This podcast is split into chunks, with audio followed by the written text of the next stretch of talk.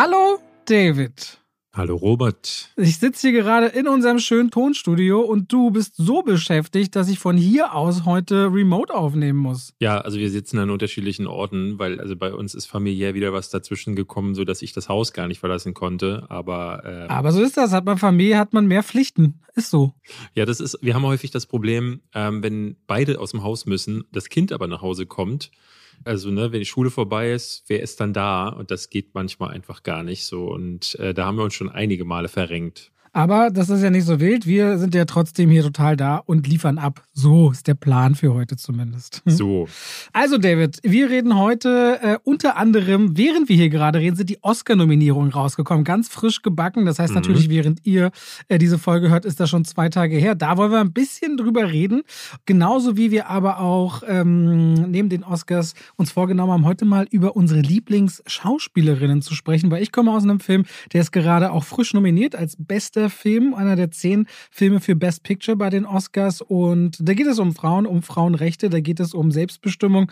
Ein sehr, sehr, ich finde schon teilweise krasser Film, der aber auch sehr trocken daherkommt. Aber darüber reden wir dann später. Women Talking heißt der.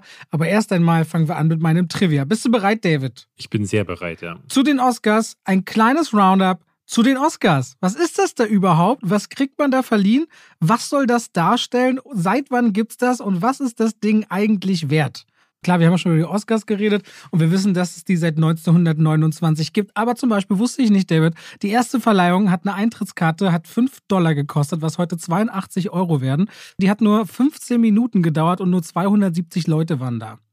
Und die Oscars ja. wurden die ersten 20 Jahre nur übers Radio übertragen und das erste Mal im Fernsehen wurden sie 1953 übertragen, weil ähm, damals einfach, A, das Interesse war am Anfang gar nicht so groß und es gab ja das Medium noch nicht. Die Figur, die man da sieht, ja. weißt du, was das eigentlich ist bei den Oscars? Oh, ich, ich habe selber mal einen Trivia äh, auf dem Tinteltown-Kanal äh, noch gemacht und ich glaube, das habe ich mir alles mal durchgelesen, aber natürlich alles vergessen. Das ist wie aus der Schule kommen und sich dann nie wieder dran erinnern. So, es ist nämlich ein Ritter. Warum das eigentlich so richtig ein Ritter ist, weiß man gar nicht, aber es ist ein Kreuzritter und der MGM Art Director Cedric Gibbons hat den damals äh, quasi designt und äh, der Bildhauer George Stanley hat dann diesen Oscar erschaffen. Der steht, dieser kleine Sockel, auf dem man den eigentlich sieht, das ist so ein metallener Sockel und die Figur, die ist ist eigentlich aus Bronze und die ist nur mit Gold überzogen. Also gar nicht so wertvoll, wie man denkt. Der Oscar besteht jetzt nicht irgendwie pur aus mhm. Gold und der wiegt 3,8 Kilo, ist 34 Zentimeter hoch. Aber was für mich zum Beispiel ganz neu war, das, worauf der steht, das ist ursprünglich, weil die Figur von dem Oscar selbst hat sich immer weiter vereinfacht, sodass man heute den Ritter nicht mehr so gut erkennt, wie es eigentlich vor 70 Jahren oder so noch der Fall war. Aber man hat immer noch das Schwert, was er ja in der Hand hält. Der steht eigentlich auf einer Filmrolle mit fünf Speichen. Und diese fünf Speichen, die stehen für die damals damals traditionellen wichtigsten Gewerke aus der Filmindustrie, nämlich für Schauspieler, für Regie, für Produzenten, Autoren und für die Technikabteilung. War mir zum Beispiel neu, deswegen habe ich das so äh, sicherlich noch nicht in einem Trivia gehört. Habe ich auch noch nicht gehört. Und insofern haben wir schon mal mindestens eine neue Sache hier. ja. Normalerweise war es bei den Oscars ja auch immer so, dass bei den allerersten Oscars wurden schon Monate vorher die Preisträger bekannt gegeben. Da ist natürlich überhaupt keine Stimmung mehr drin in der Sache. Dann hat man es aber immer 11 Uhr am Tag der Verleihung der Presse mitgeteilt. Bis das wirst du wissen, 1940 die LA Times sich einen äh, großen Fauxpas erlaubt hat und hat 1940 ähm, selbst schon vormittags die Preisträger veröffentlicht. Und erst seit 1940, also der 11. Verleihung, gibt es deswegen diesen Envelope, also die Umschläge, in denen dann immer ganz ganz geheimnisvoll drinsteht, wer denn gewonnen hat und auch keine gravierten Figuren mehr, weil da einfach die LA Times mal pente und äh, schon fleißig ausgeplaudert hatte. Woher eigentlich der Name Oscar kommt, weißt du das, David? Nein, ich weiß es, nee, nee, weiß ich nicht mehr. Weil eigentlich ist es die, ist es, der heißt der Preis Academy Awards of Merit und es gibt keinen Grund. Man weiß bis heute nicht, warum der Film Oscar heißt. Es gibt so eine Legende von einer MGM-Mitarbeiterin, die sagt, der, der Preis würde sie an ihren Onkel erinnern. Es gibt die Legende von einer Produzentin, die meint, ihr Ex-Mann, der Oscar heißt, der sehe so ähnlich aus wie die Figur. Es gibt bis heute aber keine Klarstellung, warum der Oscar Oscar heißt. Und erst seit 1939 hat die Academy diesen inoffiziellen Titel übernommen und hat den die ersten zehn Jahre ähm, geflissentlich unter, beziehungsweise fünf Jahre lang gab es den schon unter den Tisch fallen lassen. Aber bis heute weiß niemand, warum der Oscar Oscar heißt. Und es gab genug Schauspieler und Schauspielerinnen, die so ein bisschen in finanzielle Nöte geraten sind oder die sich vielleicht für den Oscar gar nicht interessiert haben und den für sechsstellige Summen verkauft haben. Unter anderem hat der Steven Spielberg auch einen Oscar abgekauft von der Schauspielerin. Und um das zu verhindern, ist es inzwischen so, wenn du deinen Oscar verkaufen möchtest, musst du ihn an die Academy of Motion Pictures Arts and Sciences, die, die das ja immer veranstalten, zurückverkaufen für einen Dollar. Mhm. So. Okay. Du sagst das immer so, wenn ich diese Sache erzähle, als würde es dich ein Scheiße interessieren. Äh, nö, äh, also ich, ich bin der Ansicht, dass ich das alles, also ich das mit dem Dollar habe ich schon mal gehört. Das kann, äh, ich glaube, du kannst dich in der Filmwelt und jährlich mit den Oscars nicht äh, bewegen, ohne dass du alles mal irgendwo ein Stück gehört hast, aber so zusammengetragen ja. wäre es mir im Podcast eigentlich neu. Übrigens haben auch die Grammys, also der größte Musikpreis, die Emmys, der größte TV-Preis und die Tony Awards, der größte Theaterpreis Amerikas, sich auch immer äh, wiedergefunden bei den Oscars und sind quasi in Anlehnung dessen gestaltet. So, mein Lieber haben wir jetzt mal zusammengetragen. Für alle, die es draußen noch nicht wussten, ihr habt jetzt ein bisschen was gelernt über die Oscars, die dieses Jahr, glaube ich, am 12. März verliehen werden. Und damit herzlich willkommen zu zwei wie Pech und Schwafel! so, David, mein Lieber, du weißt, was jetzt kommt? Freust du dich schon? Was Cooles über Filme? Nee, erst was Cooles über eine Drogerie. Ah, ich wollte dir die tolle Überleitung geben. Danke dir. Damit wechseln wir ganz kurz rüber in die Werbung und bedanken uns bei der Coro Drogerie. Ihr wisst sicherlich, die Coro Drogerie, die uns schon lange unterstützt, ist eine Online-Drogerie, wo man Produkte und haltbare Lebensmittel in großen Mengen kaufen kann. Also ob das jetzt Pasta ist, ob das Reis ist, ob das, ich habe zu Hause auch so viele Dosen Kokosmilch und schwarze Bohnen und Kidneybohnen und Kichererbsen und Mais und, und, und, und. Und alles sehr oft in Bioqualität und vor allem immer, wenn ich koche, ich bin wahnsinnig zufrieden mit ihren Produkten. Aber lasst nicht nur mich reden, sondern ich möchte einen Zuschauer zitieren, der mir vor zwei Wochen schrieb. Der schrieb mir nämlich, Fun Fact für eure Koro-Werbung, Sushi-Reis kostet bei Rewe 2,29 für 250 Gramm oder für eine andere Marke 2,29 für 500 Gramm. Aber bei Koro bezahlt man 20 Euro für 5 Kilogramm. Das wären gerade mal umgerechnet 2 Euro für ein halbes Kilo. In diesem Fall spart man sogar Geld gegenüber der Regalware ohne den Bio-Hintergrund. Und den gibt es also bei Koro noch zusätzlich. Es schmeckt natürlich auch hervorragend und klebt richtig schön. Das Erdnussmus von Koro ist auch super und eignet sich für Erdnusssoße ganz toll. Falls euch mal eine tolle Sache für die Werbung fehlt, wollte ihr uns das mitteilen, habe ich gerne eingebaut. Also ihr seht, ihr kommt sogar günstiger und habt zusätzlich noch Bioprodukte. Insofern auch die Bestätigung von unseren Zuhörenden. Wenn ihr jetzt sagt, ihr wollt bei Koro bestellen, könnt ihr das gerne machen und beim Bestellvorgang noch den Code Schwafel5 eingeben. Schwafel als Wort, 5 als Ziffer und spart dann nochmal 5% zum so schon sehr fairen Preis. So, damit schalten wir raus aus der Werbung. Zurück zu uns, David. Zu uns. Was haben wir denn gesehen diese Woche? Ich muss sagen, nicht so viel. Ich habe Babylon nachgeholt. Da bin ich sehr gespannt und bin sehr gespannt, was du dazu sagst. Ja, äh, da hatten sich ja viele, äh, ich hatte das bei einigen Kollegen gesehen, dass sie sehr begeistert waren. Ähm, und dann habe ich gesehen, eine Anime-Serie. Kennst du Junji Ito? Nein. Ist aus Japan ein Manga-Künstler, der da, äh, ich glaube, Spiral heißt das Ding. Da geht, äh, also der zeichnet Comics. Spiral nicht ein Drache? Äh, nee, Spy, ist nicht Spyro, sondern Spiral. Mhm. Ähm, da, ich glaube, das ist so eine, so eine Geschichte, so eine Horrorgeschichte. Ähm, ich äh, glaube, sie heißt da drüben auch Uzumaki. Das habe ich hier sogar als Buch zu liegen. Ähm, und da sind überall dann so Verwirbelungen zu sehen. Und der ist bekannt dafür, dass er besonders erschreckende Horrorvisionen und Bilder zeichnet. Und da hat Netflix jetzt so eine Anthology-Serie rausgebracht, die ich geguckt habe. Mhm. Äh, ich könnte über Copenhagen Cowboy sprechen. Copenhagen Cowboy? Ja, hast du davon noch nichts gehört? Nee, was das ist das? die neue Serie von Nicholas Winding Refn. Oh. Der hat Drive und mhm. The Neon Demon und alles Mögliche hat er gemacht. Und jetzt das. Und dann habe ich Caveman geguckt.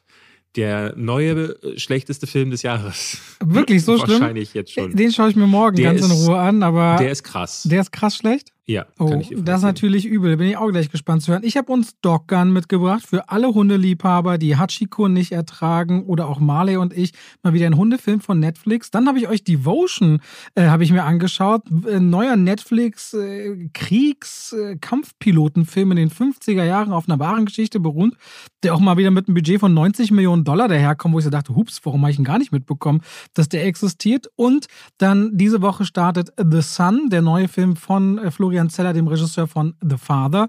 Und habe mir auch noch ähm, Davids Film, der denkwürdige hier The Pale Blue Eye angeschaut und die Aussprache Women Talking, von dem ich ja eingehend gesagt habe, dass er gerade frisch Oscar nominiert wurde. Haben wir also ein bisschen was, worüber wir reden könnten. Aber mich interessiert ehrlicherweise sehr, was du zu Babylon sagst als erstes. Ja, Wirklich jetzt? ja. Leider, ja, ja. Ich war ja nicht alleine da und äh, du weißt, meine Frau und ich sind da immer sehr nah beieinander. Wir fanden ihn beide ganz scheußlich. Äh, der war leider gar nichts. Ich habe das relativ früh, hatte ich so dieses Gefühl, ähm, da geht's jetzt schon los. Also gleich am Anfang, äh, du hattest es letzte Woche erzählt, wird ja so ein Elefant zu so einer Party geschoben und dann scheißt der erstmal für mehrere Sekunden wirklich in Großaufnahme über die gesamte Kameralinse. Die Scheiße, ich kann es gar nicht anders sagen, die bleibt dann sogar noch auf der Linse kleben und übersprudelt einen der Schiebenden an dem Auto. Und ich dachte so, what the fuck, was ist das denn? Da geht's ja gut los. Ich hatte so gehofft, dass das so ein erster Ausreißer ist, aber auf der Party wird dann schon jemand angepinkelt als nächstes und es war dann relativ schnell klar, dass hier ist irgendwie dieser Trailer auf Filmlänge, aber drei Stunden lang. Nämlich ne, dieser Untertitel im Deutschen, der Rausch der Ekstase, der wird dafür vollgenommen. Es ist hier ein Rausch, aber es ist ein Rausch äh, in die falsche Richtung, weil es irgendwie, ich hatte das Gefühl, den Kater direkt mit abzubekommen. Ähm, das ist so die Sorte Film, die bei mir Kopfschmerzen auslöst, weil ich ihn sehr anstrengend fand. Es war sehr viel aber ohne irgendwie einen Körperteil bei mir zu berühren. Ob es jetzt das Herz, das Hirn oder meinetwegen auch die Lendengegend ist, äh, nichts davon ist in irgendeiner Form angesprochen worden. Ich fand den, ne, die Figuren, die ziehen so durch. Brad Pitt hat so einen einzigen Moment, den ich ganz stark fand. Ansonsten kriegen diese Figuren auch gar keinen Raum, weil mir kam der Film vor, das war so ein Gedanke, den ich mittendrin hatte, wie so eine Sketch-Ansammlung, wie äh, Monty Pythons Sinn des Lebens, aber ohne diese feine britische Satire. Ähm, und äh, wirkte so ein bisschen wie Switch, falls du das noch kennst. Naja, klar kenne ich Switch. Diese Pro-7-Nummer. Also es gibt diesen einen Part, etwa in der Mitte, da geht's um den Switch, hattest du ja letzte Woche auch erklärt, von den Stummfilmen zu den Talkies. Und der erste Film, den sie dann produzieren in diesem Film hier, der stellt sich dann so als Produktionsdesaster heraus, weil Margaret Roby trifft dann ihre Stelle nicht. Die muss sie aber treffen, damit das Mikrofon den Ton aufnehmen kann. Dann ist sie zu laut, dann ist sie zu leise. Und es gibt immer wieder neue Takes, so viele sind es gar nicht, aber es sind genug, damit der Drehassistent regelrecht ausrastet, wird immer lauter. Die Regisseurin sackt in sich zusammen, ihr Bein fängt an zu quietschen, weil sie mal eine Operation hatte und hinten im Kamerakästchen da äh, droht der Kameraassistent regelrecht einen Herzinfarkt zu bekommen. Und man kann dann schon erahnen, ah, um dann den Gag am Ende auf die Spitze zu treiben, wird er den natürlich auch bekommen. Und dann Ne, am Ende haben wir alle gelacht oder eben auch nicht. Und die Szene blendet aus und es beginnt die nächste Szene. Und die ist wieder kästchenweise wie so ein Sketch aufgebaut. Es gibt keine zusammenhängende Narrative, also klar, es gibt so eine übergeordnete Geschichte, aber es ist so in Blöckchen aufgeteilt die wirken wie so kleine Schaukästen, die witzig gemeint sein sollen. Oder dann am Ende wird's dann sogar auch, du hast es letzte Woche auch gesagt, wechselt die Tonalität dann auch auf eine ganz skurrile Weise. Und das fand ich auf allen Ebenen anstrengend. Also wirklich anstrengend, weil ich, ich hatte mittendrin irgendwie gedacht, so, Singing in the Rain ist ein Film, der hier ja auch sehr deutlich von Damien Chazelle auch äh, an einer Stelle dann mal zitiert wird der ist so viel besser, der ist so viel cleverer, der ist so viel metamäßiger. Und das, wann ist der gedreht worden? Ich glaube, in den, in den 50ern ist äh, Singing in Rain gemacht und hält heute immer noch stand. Ich habe den neulich erst gesehen und dachte dann so, das, was Damien Chazelle hier erzählen will, was immer es auch ist, ich habe es ehrlich gesagt nicht richtig nachvollziehen können, äh, funktioniert nicht mal annähernd so gut wie bei Singing in the Rain, weil es als äh, Komödie, als Satire nicht funktioniert, weil es als Schaukasten nach Hollywood nicht ruhig genug ist. Es gibt so zwei, drei Momente, wenn man dann wirklich beim Filmemachen mal zugucken darf und nicht die Kamera wieder hin und her schwenkt und dann wieder irgendein Patzer passiert, wo dann jemand eine Kamera holen muss und wieder irgendein Tier irgendwo hinscheißt oder dann Kotze durch die Gegend fliegt, weil auch diese Körperflüssigkeit muss natürlich irgendwann fliegen. Dann ist der Film relativ gut. Es gibt eine Rede von einer Journalistin, die hat mir gefallen und ich finde den spanischen Hauptdarsteller finde ich ganz fantastisch. Der ist der einzige, der meiner Ansicht nach richtig überzeugt. Die haben ja den, Film. die haben ja den ganzen Film gedreht im Hof von, weiß nicht, ob du die Geschichte kennst, von Damien Chazelle im Garten haben die mit dem äh, spanischen oder mexikanischen Hauptdarsteller den ganzen Film schon vorneweg gedreht, damit er sich äh, da reinführen kann auf dem iPhone zusammen mit seiner Frau. Der hat auch Krass. diese Geschichte dieser Figur. Der wollte immer zum Film und hat alle Positionen ausprobiert und ist dann vor der Kamera gelandet. Also der ist auch ganz nah dran. Äh, das nur als kleine Zusatzinfo. Keine Ahnung, also wie er es schafft, in diesem Tohu Wabohu irgendwie noch Emotionen aufzubringen, aber das macht er meiner Ansicht nach ganz gut. Damien Chazelle hat einige richtig krasse Aussetzer. Es gibt so eine komische Rede, da schwingt sich dann Margaret Robbie gegen das Establishment und gegen die Reichen auf. Und man hat das Gefühl, dass Damien Chazelle das dann in dem Moment ihr gleich tun möchte. Und da sind so viele unterschiedliche Dinge drin, die alle dem Film eher schaden. Ich hätte gerne was über Hollywood gesehen. Und äh, das Einzige, was Damien Chazelle dann am Ende einfällt, ist diese ganz, ganz plumpe Nummer, wo er dann einfach wahllos Trailermaterial aus Filmen und dann aus ersten Schwarz-Weiß-Filmen einblendet. So lieblos, so kalt, ein ganz doofer Film. Ich mochte den überhaupt nicht. Und ich weiß, damit stehe ich jetzt nun mal wieder relativ alleine da, wobei die Kritiken waren ja sehr gespalten. Sehr auseinander geht das schon. Ja, ja, aber ich hatte jetzt so bei Moviepilot, bei Filmstarts, äh, außer Wolfgang im Schmidt, der fand den auch nicht gut, ähm, aber das ist jetzt keine große Überraschung, äh, was wahrscheinlich aber auch viele von mir sagen würden. Aber ja, ich dachte da auch wieder so, ne? Ich saß im Kino und ich hatte, ähm, Kali und ich sind da rein, weil wir uns auch ein bisschen ablenken wollten und hinterher kamen wir frustrierter raus, als wir reingegangen sind. Oh, das tut mir natürlich sehr leid, weil eigentlich ist dieser Film schon krasses Ablenkungspotenzial von, von, ja, von allem. Ja, das hatten wir uns auch gewünscht. Aber es war, war nicht der Fall. Ja, man muss sagen, im Rausch der Ekstase, es lügt halt auch wirklich nicht. Aber das ist wirklich ein drei Stunden. Ich hatte wirklich Freude daran. Ich denke auch gerne zurück. Aber so unterschiedlich wie es ist, ich will auch gar nicht, ich weiß auch noch am Anfang, wenn wir darüber geredet haben oder über Filme geredet haben, Podcast, hatte ich manchmal das Gefühl, ich würde es gerne auf einen Nenner bringen. Inzwischen bin ich einfach viel zufriedener damit, wenn wir jeder unsere Position haben und die Leute quasi daraus sich so ableiten können, wo sie sich vielleicht eher wiederfinden aus Erfahrung. Und deswegen vollkommen in Ordnung so. Ich hätte dir nur gewünscht ja. oder euch gewünscht, dass ihr da mehr Freude drin hättet in Babylon. Und ähm, dass sie, aber du hast ja letzte Woche auch darüber gesagt, dass sie diesen Film nicht vermarktet bekommen. Das wundert mich nicht. Das ist ein Film für, also wenn man schon als Filmliebhaber davon sehr genervt sein kann, wie ist es dann erst für jemanden, der einfach nur einen Film gucken will? So. Ja, ich hatte hinterher zu Kali auch gesagt, wir hatten vorher so ein paar Trailer gesehen und äh, einer der Trailer war Tar. Ähm, der Kate Blanchett-Film, der auch sehr gefeiert wird und den wir wahrscheinlich bei den Oscar-Nominierungen gleich wiedersehen werden. Und dieser Trailer lief und Kali meinte hinterher so, was ist das? Und ich so, das, ja, äh, lass uns den mal gucken, der wird gerade gefeiert. Und sie so, ja, aber wofür? Weil im Trailer konnte man überhaupt nichts erkennen. Und das ist so eine, also auch so eine Sache, die mir aufgefallen ist, dass du im Blockbuster-Bereich sind die Trailer immer gleich, immer dieses dum, dum, dum, dum, dum, mittlerweile so mit äh, Percussions, die das untermalen, jedes einzelne Bild. Und dann hast du den Indie-Bereich, und da hast du häufig Trailer, die sich so da von der Masse absetzen wollen, dass du nicht mehr verstehst, was sie sein sollen. Und Babylon war auch so ein Ding. Babylon, was ich ganz interessant fand, die erste halbe Stunde ist eigentlich der Trailer. Also all diese Szenen von Gefeiere und Exzess, die du im Trailer siehst, sind eigentlich nur der Anfang von Babylon. Also ich fand, er hat gar nicht so viel Boden, den man hätte dann auch als Trailer ausschneiden können oder auch als Zitate. Haben sie sich damit vielleicht schwer getan? Ich habe keine Ahnung, aber wo hätten sie auch hingehen können? In Richtung stille Filmliebe, sowas wie jetzt Empire of Light von Sam Mendes, der ja noch kommt das hätte nicht funktioniert, weil das ist dann, glaube ich, auch falsche Vermarktung. Party macht schon irgendwie Sinn, aber der Film ist ja nicht nur Party. Äh, ganz komisch. Ja, verstehe ich schon. Aber Damien Chazelle wollte den ja schon wirklich lange machen, hatte ich dir ja, glaube ich, gesagt, seit 2009. Mhm. Also er hat ja schon lange ja. diesen Film im Kopf. Na, so ist es halt. David, ich habe mal eine Frage an dich. Ja, ich beantworte sie dir.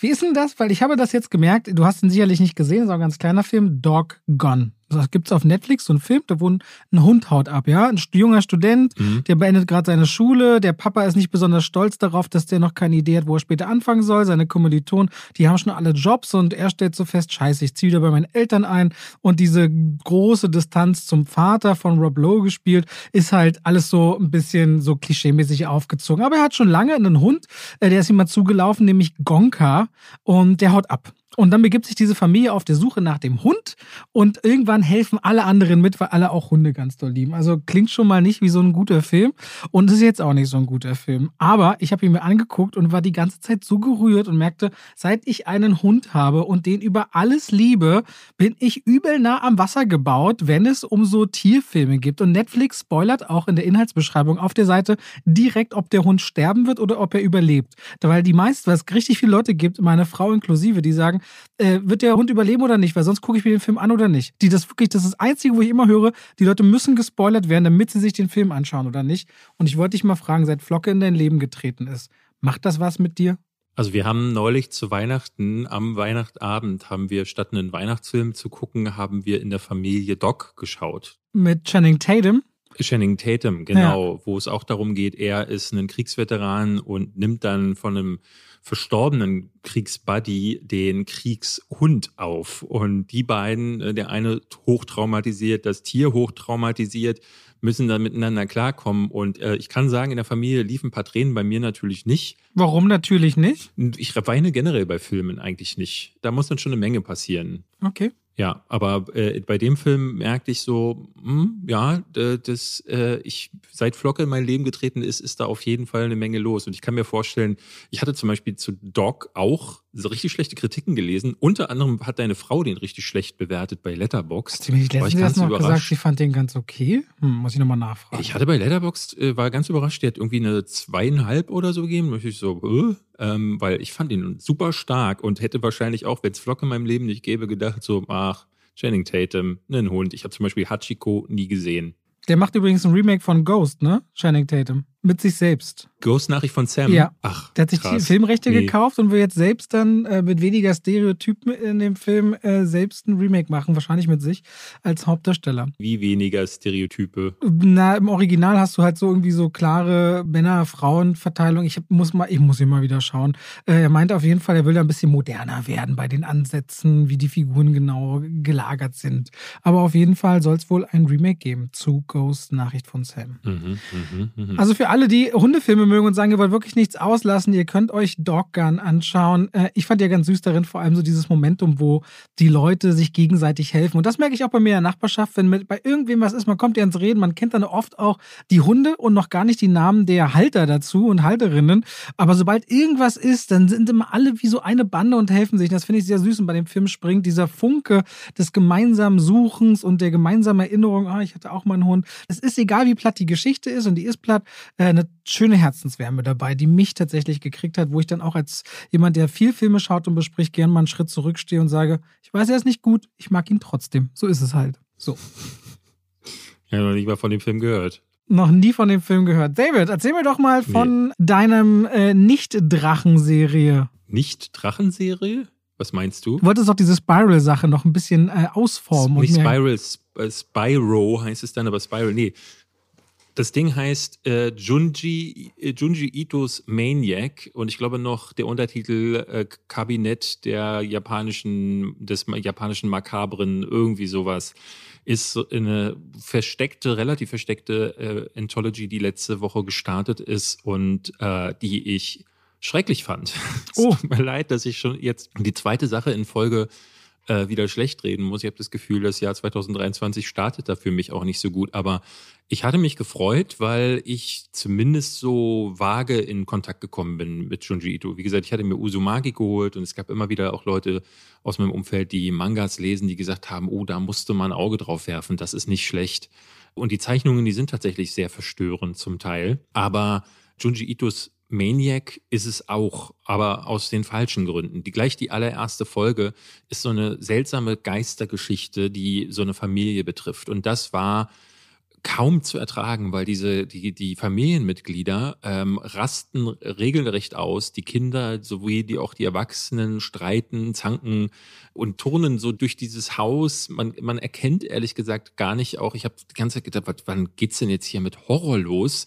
Äh, bis dann irgendwie so ein Twist kommt, der sich aber nie ergibt und dann ist die Folge vorbei. So, und dann beginnt die nächste. Da geht's dann um einen Tunnel und in diesem Tunnel verschwinden Dinge und der ist dann so typisch Junji Ito, auch relativ brutal dann zum Teil, aber da habe ich auch gemerkt, so wie die Geschichten erzählt sind, packen sie mich auch ehrlich gesagt nicht. Und die sind dann pro Folge gibt es auch manchmal zwei einzelne kleine Kurzgeschichten. Also die haben dann auch tragenden Doppelnamen bei, bei Netflix. Ich hatte mich dann gewundert, ohne dass die Folge gewechselt ist, fängt auf einmal eine neue Geschichte an. Und das ist auch eine ganz komische Art und Weise, bei Netflix das zu veröffentlichen. Jede Folge geht 25 Minuten, aber pro Folge kann es sein, dass da zwei Kurzgeschichten erzählt werden, die direkt hintereinander laufen und aber miteinander nichts zu tun haben. Wo ich dann dachte so, äh, wieso ist es dann nicht einfach möglich, wie bei äh, Love, Death and Robots, das aufzuteilen in mal lange, mal kurze Sachen, aber so, dass es auch klarer voneinander getrennt ist na, dann guckst du einmal nicht hin, was durchaus passieren kann, weil man sich auch wirklich schwer langweilt bei einigen Geschichten und dann ist völlig ein neues Setting da.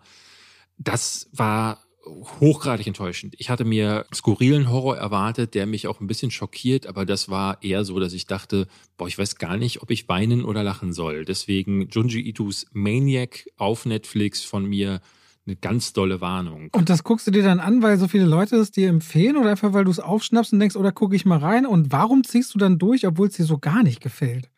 Weil es gibt ja oft nee, Sachen, nee, ich habe nicht durchgezogen. Oh, okay. Ich hatte es auf der auf dem Schirm. Ich hatte die Tage irgendwie eine Vorschau gesehen mit Netflix Vorschau, aber auch generell so eine Horrorvorschau. Was kann man dieses Jahr an Horror Highlights erwarten? So, mhm. dann mache ich mir meine Notizen, meistens so bei Letterboxd äh, oder woanders, wo ich dann, wenn ich diesen Namen noch mal lese, dann äh, weiß ich künftig Bescheid, weil das muss man sagen. Es gibt so viele Horrorfilme und dann dann ist es ganz gut, da mal irgendwie, ne, wenn ich gelesen habe, das ist bei einem Festival ausgezeichnet worden oder das ist ein Zuschauererfolg gewesen äh, irgendwo. Ähm, und Junji Ito wurde da genannt und ich hatte es noch gar nicht gehört. Und weil ich den Namen kenne und weil ich seine äh, Zeichnungen kenne, dachte ich, könnte interessant sein und äh, habe dann gesagt, so nach, ich glaube, vier Folgen habe ich es nicht mehr ausgehalten. Ich, es sind insgesamt zwölf das möchte ich aber auf gar keinen Fall zu Ende schauen. Also große Warnung von David hier. Okay. Ich würde dir einen Film mitbringen, äh, beziehungsweise bei Netflix mal erzählen, wo ich gestern ein bisschen überrascht war beim Schauen, wenn das für dich in Ordnung ist. Gerne. Und zwar Devotion. Habe ich gar nicht so mitbekommen. Bei dir klang es so, als hättest du den Film irgendwo auf dem Schirm gehabt und dachtest, hä, wo gibt's den denn? Mhm. Ähm, das ist ein Film mit Jonathan Majors, der unter anderem in The Harder They Fall für Aufmerksamkeit gesorgt hat, der im Marvel Cinematic Universe mit Kang quasi der neue Thanos wird oder der auch dann in Creed 3 der neue Gegner sein wird von Michael B. Jordan. Kurzum, dem steht bestimmt, weil er sowohl schauspielerisch als auch physisch überzeugen kann, eine sehr spannende Zukunft bevor in Hollywood. Und der verkörpert hier Ensign Jesse L. Brown, Jesse Brown kurz äh, gesagt. Das war der erste afroamerikanische Pilot bei der US Navy und der Film spielt im Jahr 1950, als er auf einem Stützpunkt ähm, sich wiederfindet als einziger schwarzer Pilot und schon einen langen Leidensweg hinter sich hat, der auch immer wieder, und das macht der Film ziemlich stark, vor einem Spiegel steht und im Grunde rezitiert, was ihm immer alles vorgeworfen wurde, wie er beleidigt wird und versucht dagegen anzukämpfen. Und dann nimmt sich die Kamera so ein, zwei Minuten Zeit auf diesem Gesicht zu bleiben und du merkst auf der einen Seite diesen Menschen, der voller Schmerz so viel Grausames erfahren hat und dauerhaft strukturellem Rassismus ausgesetzt ist und deswegen wie so ein Schutzpanzer um sich trägt, aber wie er trotzdem äh, da eine ganz große Zerrissenheit drin hat und immer noch so der kleine Junge ist, der immer wieder aufsteht, der immer kämpft und sich immer Mühe gibt und das vor allem dann auch nach außen kehrt, wenn wir den mal in seinem Zuhause im Umfeld mit seiner Familie erleben oder wenn er im Cockpit sitzt. Und dieser Mann, der so ein bisschen schon auch ein starker Einzel Einzelkämpfer. Es trifft auf einen Typen namens Tom Hudner, gespielt von Glenn Powell. Ähm, das Ganze ist ein Kriegsfilm, der angesiedelt ist mit 1950 äh, in dem Zeitraum des ausbrechenden Koreakrieges.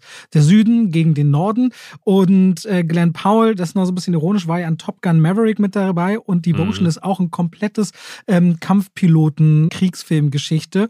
Und diese beiden, die zunächst Kameraden sind, auch so ein bisschen Kameraden wieder werden, werden irgendwann so eine Verbindung aufbauen, die sie ganz eng zusammenschweißt. Also wo auch dieser Film nimmt sich über eine Stunde Expositionszeit, wo es wirklich darum geht, äh, Freundschaft zu erahnen. Ich finde auch eine schöne Chemie zwischen den beiden, so eine sehr herzliche Männerfreundschaft, die mit von Respekt und für Einstand füreinander erzählt und wo auch der eine bereit ist, nach und nach eben äh, Jesse Brown einen Einblick zu gewähren, warum für den einen alles ganz einfach ist im Leben, weil er eben weiß ist, weil er privilegiert ist und warum der andere so oft entgegen der Regeln handelt, weil das nur der Weg für ihn war, überhaupt dahin zu kommen, wo er gelandet ist.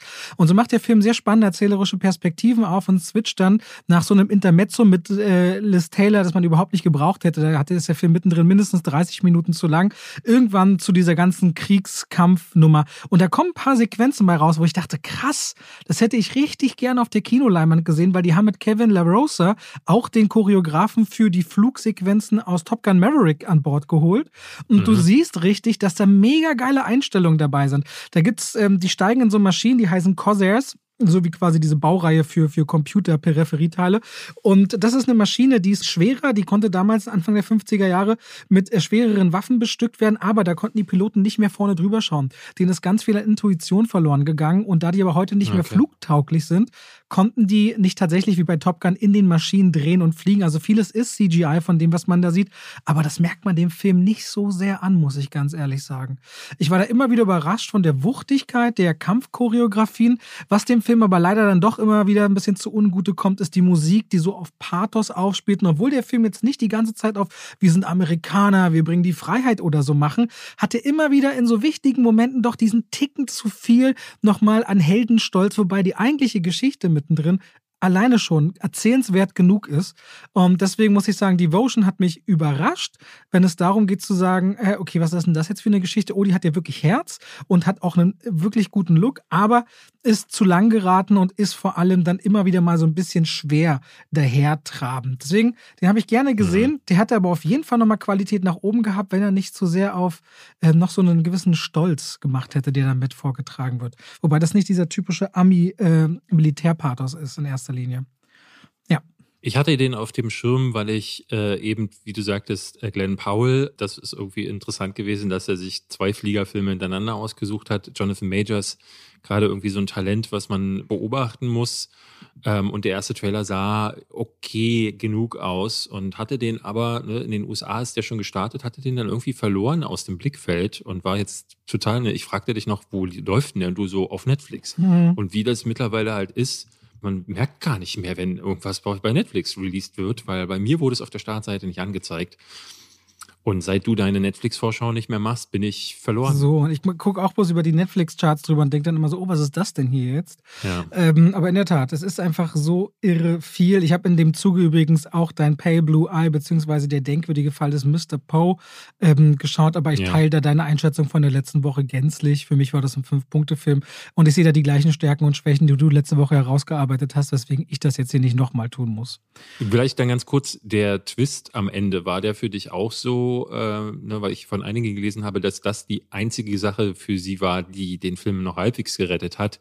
Und ich fand das ja regelrecht schrecklich. Wie ging es denn dir? Na, ich, fand das nicht regel, ich fand das nicht regelrecht schrecklich, aber dass eine Figur so lange aufgebaut wird und auch als so intelligent dargestellt wird, während sie gar nicht so viel Intelligentes mitzuteilen hat, hatte ich das Gefühl, war mir irgendwann klar, da muss ja, ja noch irgendwas kommen. Ähm, und sobald das auch nur ansatzweise angedeutet wird, wird sofort klar, was die dann die nächsten zehn Minuten auch noch um die Ohren gehauen wird. Ähm, ich verstehe, dass man sagen kann, okay, das, das macht was für mich. Ich fand das nicht schrecklich ich fand das ziemlich erwartbar. Mhm. Ich, hab, ich dachte so, das wird es jetzt nicht gewesen sein. Dafür fühlt er sich zu mau an, wenn das wirklich die Lösung gewesen sein soll. Und dann ergibt sich natürlich ganz logisch, wie sich das zusammenbaut.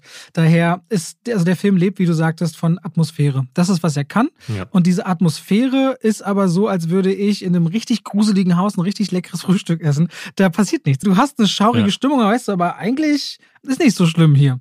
Und deswegen, ähm, ja, mehr ist da nicht, außer eine gute Atmosphäre, die man zusammengeschustert bekommen hat. Dann lass mich dich äh, ganz kurz abholen, was Copenhagen Cowboy ist. Das ist auch so ein Ding gewesen, was ich irgendwie, ich habe Bilder davon gesehen, Leute, die geschrieben haben, oh, guck dir mal an. Das ist ja, glaube ich, die Welthauptstadt des Fahrradfahrens. Ist das ein Typ, der statt auf dem Pferd mit dem Fahrrad umherdonnert oder so? Nein. Das, das ist genau die Handlung, Robert. Krass. Nein, das ist Schwachsinn, du oder? Du bist ein.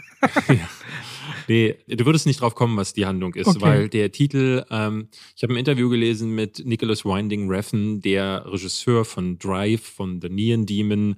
Er hat zuletzt eine Serie gemacht, Too Old to Die Young, so war das, mit Miles Teller, äh, wieder so eine, so eine sehr brutale äh, Gangsternummer. Ähm, der ist für Neon bekannt, der ist für harte Gangart bekannt und hat jetzt seine zweite Serie gemacht unter der Ägide von Netflix, was immer ein schlechtes Zeichen ist, wie ich finde, weil die dann halt so viel Freiheit bekommen. Und Copenhagen Cowboy hat er in einem Interview gesagt, heißt so, weil er den Titel cool fand. Und du fragst dich die ganze Zeit, wo sind jetzt hier die Cowboys? Also Kopenhagen, ja, das spielt da, aber ähm, der Rest, nee. Es geht um eine junge Frau, äh, die ist eine sogenannte Glücksbringerin. Ne? Die wird am Anfang gekauft von einer Frau, ich glaube, das ist die russische oder zumindest aus dem Ostblock irgendwie so eine mafiöse Vereinigung und die äh, Dame ähm, hat sie irgendwo erstanden, wo mehr, weiß man nicht und äh, redet die ganze Zeit davon, dass sie besonders viel Glück bringen würde. Wenn sie dabei ist, kann man sich von ihr alles wünschen und sie bringt Glück und hat irgendwelche besonderen Fähigkeiten. So richtig viel bekommst du davon am Anfang nicht mit ähm, und auch später ehrlich gesagt nicht. Also was das ganze Geheimnis um diese Glückssache ist, erklärt sich nicht. Diese junge Dame, äh, die hat so eine bestimmte Agenda. Es geht wie immer bei Nicholas Winding Refn auch um Rache. Sie äh, erkennt dann nämlich auch, dass sie dann in, da, in so einem Frauen, so ein Verschlepper, Verschlepperring, die kidnappen Frauen oder setzen sie unter Drogen, missbrauchen sie dann, um dann als äh, Sexworkerin zu arbeiten. Und das ist wieder all over the place, wie bei Nicholas Winding Refn. Es gibt ganz viele stille Szenen, in denen die Kamera ausrastet und bunte Farben passieren. Dann wachsen plötzlich Blumen im Gesicht von unserer Heldin, die, wo man nicht mehr so richtig weiß, ist sie denn überhaupt eine Heldin? Und in den sechs Folgen, die das läuft, wird es immer weirder und läuft dann auf ein Ende zu, dass ich nicht verstanden habe. Weil es aber, glaube ich, auch wieder so David Lynch-mäßig äh, so eine Sache ist, wo der Regisseur sagt, na, gebt, macht euch eure eigene Interpretation.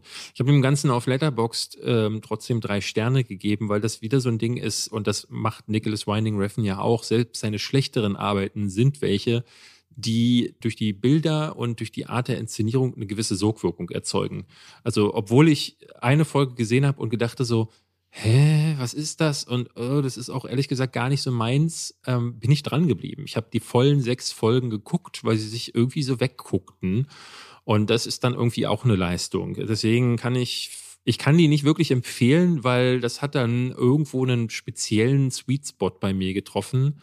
Aber ich würde jetzt auch, ich, ich fühle mich dann dabei schlecht, wenn ich dann vielleicht Leuten ähm, eine schöne Erfahrung nehme, weil das hat auch Leuten gefallen, einigen von denen ich gehört habe. Deswegen Copenhagen Cowboy wäre vielleicht sinnig, sich mal einen Trailer anzugucken, aber auch da muss ich sagen, der sagt euch nichts. Das, was ihr da seht, verrät nicht, wie der Film äh, oder diese Serie dann letzten Endes ist.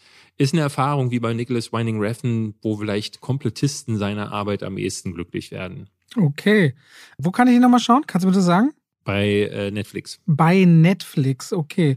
Ich habe für dich jetzt auch noch mal einen Film, David. Du fandest ja, ich glaube, The Father ja großartig mit Anthony Hopkins. Ja.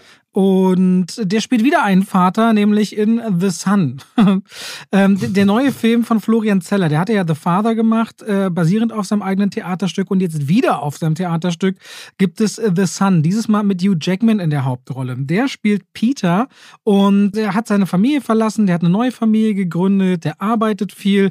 Und sein Sohn Nicholas, der 17 Jahre alt ist, der ist aber nicht mehr so lebensfroh. Der war früher einfach äh, ein freudiger, äh, lebens lebensfroher Junge Junge und bei dem scheint irgendwie alles voller Tristesse zu sein. Und die eigene Mutter, gespielt von Laura Dern, erkennt ihren Sohn auch nicht mehr wieder. Und deswegen kommt dieser Vorschlag im Raum, ob Nicholas nicht bei seinem Vater einziehen könnte. Und der ist davon erst ein bisschen überfordert, aber gleichzeitig sagt er natürlich auch, ja, warum nicht? Und zusammen mit dessen neuer Freundin an der Seite nehmen sie halt Nicholas auf. Und was dann passiert ist, sie versuchen dem Jungen eine neue Schule zu bringen, ihm ein neues soziales Umfeld so ein bisschen überzuhelfen, dass er eine neue Perspektive bekommt. Und dieser Junge versucht auch, so gut er kann, das zu machen, aber es wird irgendwie klar, dem geht's nicht gut. Und während die Eltern versuchen zu verstehen, was ist denn los mit dir, verzweifelt der und der kann das nicht in Worte fassen. Also es geht, wie du erahnst, um das Thema Depression. Ein großes Thema, was natürlich auch nochmal weltweit im Zuge der Pandemie und sehr viel Isolation nochmal viel stärker geworden ist. Und gerade Depression ist nun mal etwas, was viele, viele Jahrzehnte unter den Teppich gekehrt wurde, aber inzwischen gesamtgesellschaftlich äh, dann doch mehr Beachtung findet und eben Menschen, die unter depressiven Phasen oder an richtigen, also nicht richtigen Depressionen, an depressiven Phasen oder eben manifestierten Depressionen verschiedenste Härtegraden äh, leiden, brauchen eine professionelle Hilfe. Die brauchen früher oder später jemand, der das behandelt, weil dann schlichtweg Dinge passieren, dass sie sich nicht mehr motivieren können im Alltag, Dinge zu tun. Das geht oft her dann auch mit Isolation und Angststörungen, dass man sich sozial gar nicht mehr austauschen kann und führt zu immer düsteren Gedanken, die dann oft eben auch suizidal werden. Und genau all diese Themen greift The Sun leider für meinen Geschmack etwas zu oberflächlich auf, sich mit Depression selbst auseinanderzusetzen, legt aber den großen Fokus auf diesen Vater, seinen Sohn, der versucht, sich irgendwie näher zu kommen, aber auch die Verzweiflung, nicht zu verstehen, was da gerade mit einem geliebten Menschen passiert, nimmt dabei leider ein bisschen zu wenig die Perspektive des Sohnes ein, macht aber gleichzeitig zum Großvater oder dem Vater von der Figur, die Hugh Jackman spielt. Und da kommt Anthony Hopkins ins Spiel, auch nochmal auf und zu zeigen, wie solche Konflikte zwischen Eltern und Kindern auch über mehrere Generationen entweder fortgetragen werden können oder auch der beste Versuch, es anders zu machen, trotzdem komplett, wenn es um psychische Erkrankungen geht, ähm, nicht so hinhaut, wie man sich das vielleicht wünscht. The Sun hat mich dann tatsächlich total berührt. Also da saß ich auch mit Tränen in den Augen punktuell immer wieder da und dachte mir, ich weiß, das ist gerade eigentlich ziemlich on the nose erzählt, aber wenn man sich diesen Themen mal öffnet, sich damit auseinandersetzt und ich muss auch ganz ehrlich sagen, gerade beim Thema Depression bereue ich bis heute meine Kritik zu, ich glaube, ich bin dann mal weg, war das, ne? Mit, mit äh, die Geschichte von Harpe Kerkeling, wo auch die Geschichte seiner eigenen Mutter mit drin verbaut ist.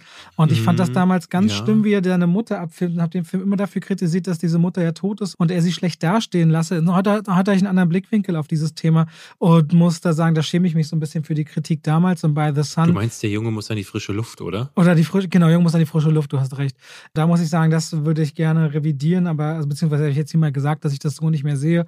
Und The Sun ist da auch so eben ein Appell für dieses Thema und für dieses äh, eigentlich verzweifelte Umfeld von Menschen, die eben Depressionen haben. Man kann oft nicht viel machen, ohne als irgendwie eine Hilfestellung zu seinem Alltag und irgendwie zu motivieren, da zu sein, zuzuhören. Aber genau das versucht dieser Film einzufangen, ist dabei bei weitem nicht so gut wie The Father, weil bei The Father gab es einfach auch visuell tolle Kniffe, wo man das Thema Demenz greifbarer gemacht hat, damit, dass sich die Wohnung von Anthony Hopkins immer wieder änderte und man als Zuschauer auch so selbst das Gefühl hatte, so eine diffuse Wahrnehmung zu haben. Das gelingt hier nicht, weil The Sun durchaus klassisch mit verschiedenen Schauorten inszeniert ist. Dadurch hat man nicht mehr das Gefühl, dass da ein Theaterstück hintersteht oder ein Kammerspiel. Moment wenigstens. Damit äh, ist er deutlich schwächer als sein Vorgängerfilm, aber ich konnte ihm noch einiges abgewinnen. Und wer jetzt sagt bei der Geschichte, oh, das interessiert mich, dann äh, ist das vielleicht was, was ihr schauen könntet. Das ist aber nicht unbedingt ein Film, der viel gutmäßig daherkommt. Das will ich auch noch insgesamt gesagt haben bei The Sun.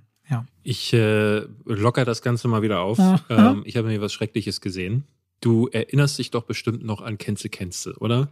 Diese Phase Anfang der 2000er, wo Mario Bart da stand, ja, ja. ganze Olympiastadien gefüllt hat und Gänse, Gänse. Und dann ist meine Frau, geht dann in die, in die Einkaufshalle und dann, ne, die, die geht da ewig durch. Und ich bin immer, ich gehe sofort zu den Nudeln und dann gehe ich wieder raus. Weißt kennst du, kennst du Nudeln? Mhm. Und äh, dann gab es zeitgleich auch dieses Theaterstück Caveman. Das basierte, glaube ich, glaube, Gail Tufts, diese eine Komikerin, hatte das geschrieben. Ich bin mir aber nicht hundertprozentig sicher. Auf jeden Fall weiß ich, dass hier in Berlin gab es so ein Ding, gibt es wahrscheinlich sogar immer noch. Ich glaube, es gab dann auch später Cave Woman. Auf jeden Fall war das ewig immer ausverkauft, weil Leute das super lustig fanden, wenn äh, andere Komiker gesagt haben, guck mal, Frauen und Männer sind unterschiedlich. Und das deutsche Kino hat jetzt 20 Jahre später endlich gemerkt, aha, guck mal, Frauen und Männer sind unterschiedlich. Ähm, und da gibt es dieses uralte Theaterding, Caveman, lass das mal verfilmen mit Moritz bleibt treu und einer ganzen Riege von anderen Leuten, die ich wie immer beim deutschen Kino namentlich nicht benennen kann wow, ist das eine Kacke. Also das ist wirklich krass. Da dachte ich, äh, das geht los mit Moritz Bleibtreu, der ist Stand-up-Comedian und als Stand-up-Comedian tritt er im Quatsch Comedy Club, ist es, glaube ich, äh, auf, um äh, was über auch seine, seine Ehe zu erzählen. Die ist gerade gescheitert. Seine Frau lässt, will sich kurz vor der Veranstaltung von ihm trennen lassen und nun steht er auf der Bühne, erzählt das und die Frauen buhen ihn aus, die Männer sind gelangweilt, weil er irgendwie äh, immer die falschen Töne trifft. Und dann sagt er aber, nee, nee, Moment, ich erzähle euch jetzt mal von meiner Geschichte und von meiner ähm, Beziehung und von Männern und Frauen. Und der Film möchte dann, dass wir mit dieser Erzählung und ne, der springt dann zurück in die, wie sie sich beide kennenlernen und wie sie dann aber sich schwören, sie wollen niemals so wie Mann und Frau werden und dann heiraten sie aber, dann wird das natürlich doch so und Dabei werden so alle Klischees, die es gibt, äh, natürlich mitbearbeitet. Und der Film möchte das irgendwie noch halbwegs modern angreifen, indem er ne, nicht so ganz in diese Klischeekiste von Mario Barth und Co. verfällt, aber es gelingt ihm nie, denn eigentlich bleibt er die ganze Zeit nur das, was er auch am Anfang ist. Im Grunde ist es dieser verfilmte Stand-up-Auftritt, wo die ganze Zeit die falschen Töne getroffen werden und das Publikum Moritz Bleibtreu eigentlich ausbuhen möchte und er sagt ja, nee, nee, ich erkläre euch das und in diesem Fall ist diese Erklärung genauso beschissen wie, äh, wie der Gag zuvor. Nichts ist hier lustig, gar nichts. Alles, was so an Beobachtungen stattfindet, ist seit mindestens seit 20 Jahren, seit Caveman und seit Mario Barth äh, schon irgendwie auch mal aufgekommen, aber in den 50 Jahren davor auch schon, weil Männer-Frauen-Witze sind jetzt nun wirklich nicht neu. Und Caveman ist, also das gehört wirklich in die Neandertaler-Höhle. Das ist Comedy auf unterstem Niveau, ganz furchtbar inszeniert und Moritz Bleibtreu ist so schlecht. Der ist so schlecht in diesem Film. Das ist wirklich schmerzt. Also bei den anderen Schauspielern habe ich aufgegeben, was dazu zu sagen, aber er spielt die Hauptrolle und er macht das gar nicht gut. Oh Mann. Das wirkt wie an so einem Nachmittag zusammengefilmt und ähm, ist darüber hinaus wirklich auch erbärmlich. Punkt. Ich werde ihn dennoch anschauen. ja, ja, klar, ist ja dein Job und ich kann dir nur sagen, das ist gar nicht. Also ich kann mir nicht vorstellen, dass irgendeiner unserer Zuhörer oder Zuhörerinnen dachte, ja, Caveman, geil. Äh, ne? äh, aber ich bin mal sehr gespannt, wie der in Deutschland laufen wird. Weil ähm, es gibt entweder dieses eine Szenario, wo wirklich jeder sagt so, äh, was soll der Scheiß? Oder aber ähm, die Leute, die ja dann auch die Till Schweiger-Filme voll gemacht haben, man muss sagen, das ist ja passiert ja heutzutage gar nicht mehr so viel. Der ist ja nicht mehr so, eine, so ein Garant für Millionen von Zuschauern. Aber äh, dass diese gleichen Leute sagen, hey, endlich mal äh, wieder einen, einen Gag, wo ich mit meiner Alten reingehen kann und dann hinterher können wir mit dem Finger auf uns zeigen und sagen, guck mal, wir sind voll unterschiedlich, aber irgendwie auch nicht. Hahaha. oh Mann, ey. Also nee, krass. Ja, Konstantin Film hat ja manchmal so Karlauer, Schenkelklopfer, gestrige Komödien. Ähm, das ist immer so eine Kombination, wenn Konstantin Film sowas macht. Tu dir mal den Gefallen und versuch mal mitzuzählen, wie oft du wirklich lachen musstest. Also ich habe es nicht mal geschafft zu schmunzeln und das ist krass. Ob ich so wenige Finger habe, werden wir sehen. Ähm, so, jetzt mache ich noch einen Film, über den wollen wir reden, ehe wir mal rüber zu den Oscar-Nominierungen kommen. Wir können übrigens auch kurz über die Goldene Himbeer-Nominierung reden, wenn du möchtest. Ja, ja, Unter ja, anderem, ja. die sind ja auch raus. Tom Hanks hat es richtig erwischt. Unter anderem. Genau. Ich habe gestern äh, bei Twitter ging es so rum, äh, bei Filmtwitter hatten sich einige beschwert, wie kann man denn ein neunjähriges Mädchen attackieren?